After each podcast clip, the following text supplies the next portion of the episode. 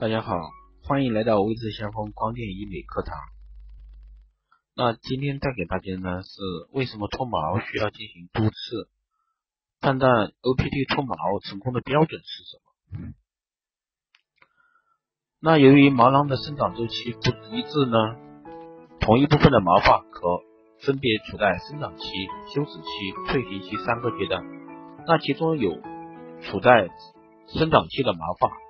毛球生长活跃，毛囊黑色素多，对光的吸收作用是脱毛剂的最佳作用时期。而处在休止期和退行期的毛发毛囊中几乎无黑色素，毛球也停止生长。光作用对这段时期的毛发并不能起到一个脱毛的治疗作用。因此，根据不同部位毛发生长周期的特点，那一般我们要经过三到五次的一个治疗，才能去除身体上各个部位的多余毛发。那治疗的具体次数呢，还与肤色深浅、毛发的类型、个人耐受等原因相关。那肤色较深而毛发颜色较浅，个人对热的一个耐受差的人，可能需要七八次的治疗才能达到一个理想的效果。那在临床上也是常见的。那我们来判断一下，怎么样去做一些脱毛效果。那以下呢，给到大家九个判断标准。第一，一些没有去区的一个毛发卷起来，其他的可能看上去没有什么改变。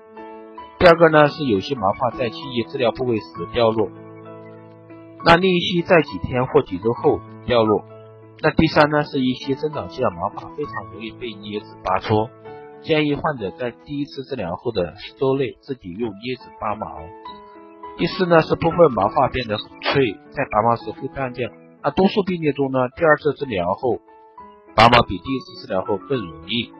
那第五呢是轻微皮肤发红，但是不会和光导形状一样，也属于判断光子脱毛是否成功的一个标准。那有一个毛发烧焦的味道。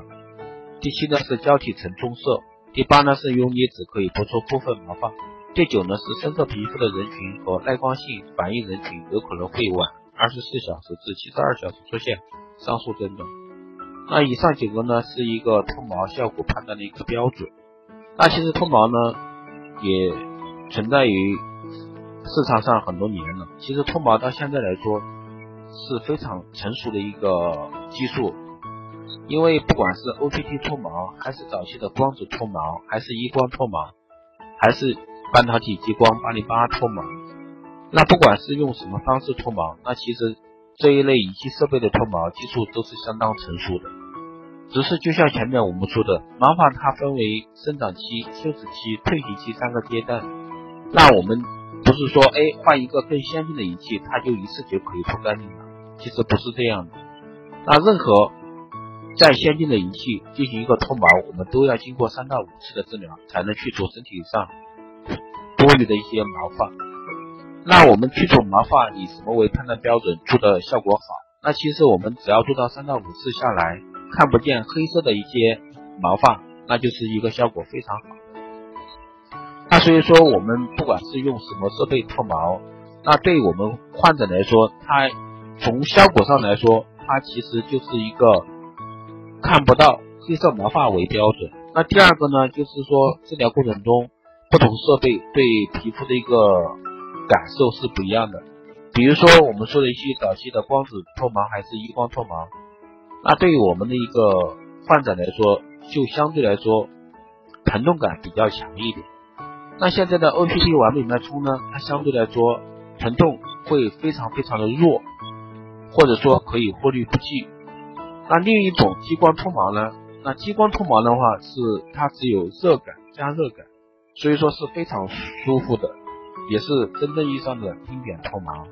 那所以说从脱毛的角度来说，那不管是什么设备去做一个去除毛发，那它的效果都是非常好的。只是它存在于对患者的一个感受是不一样的。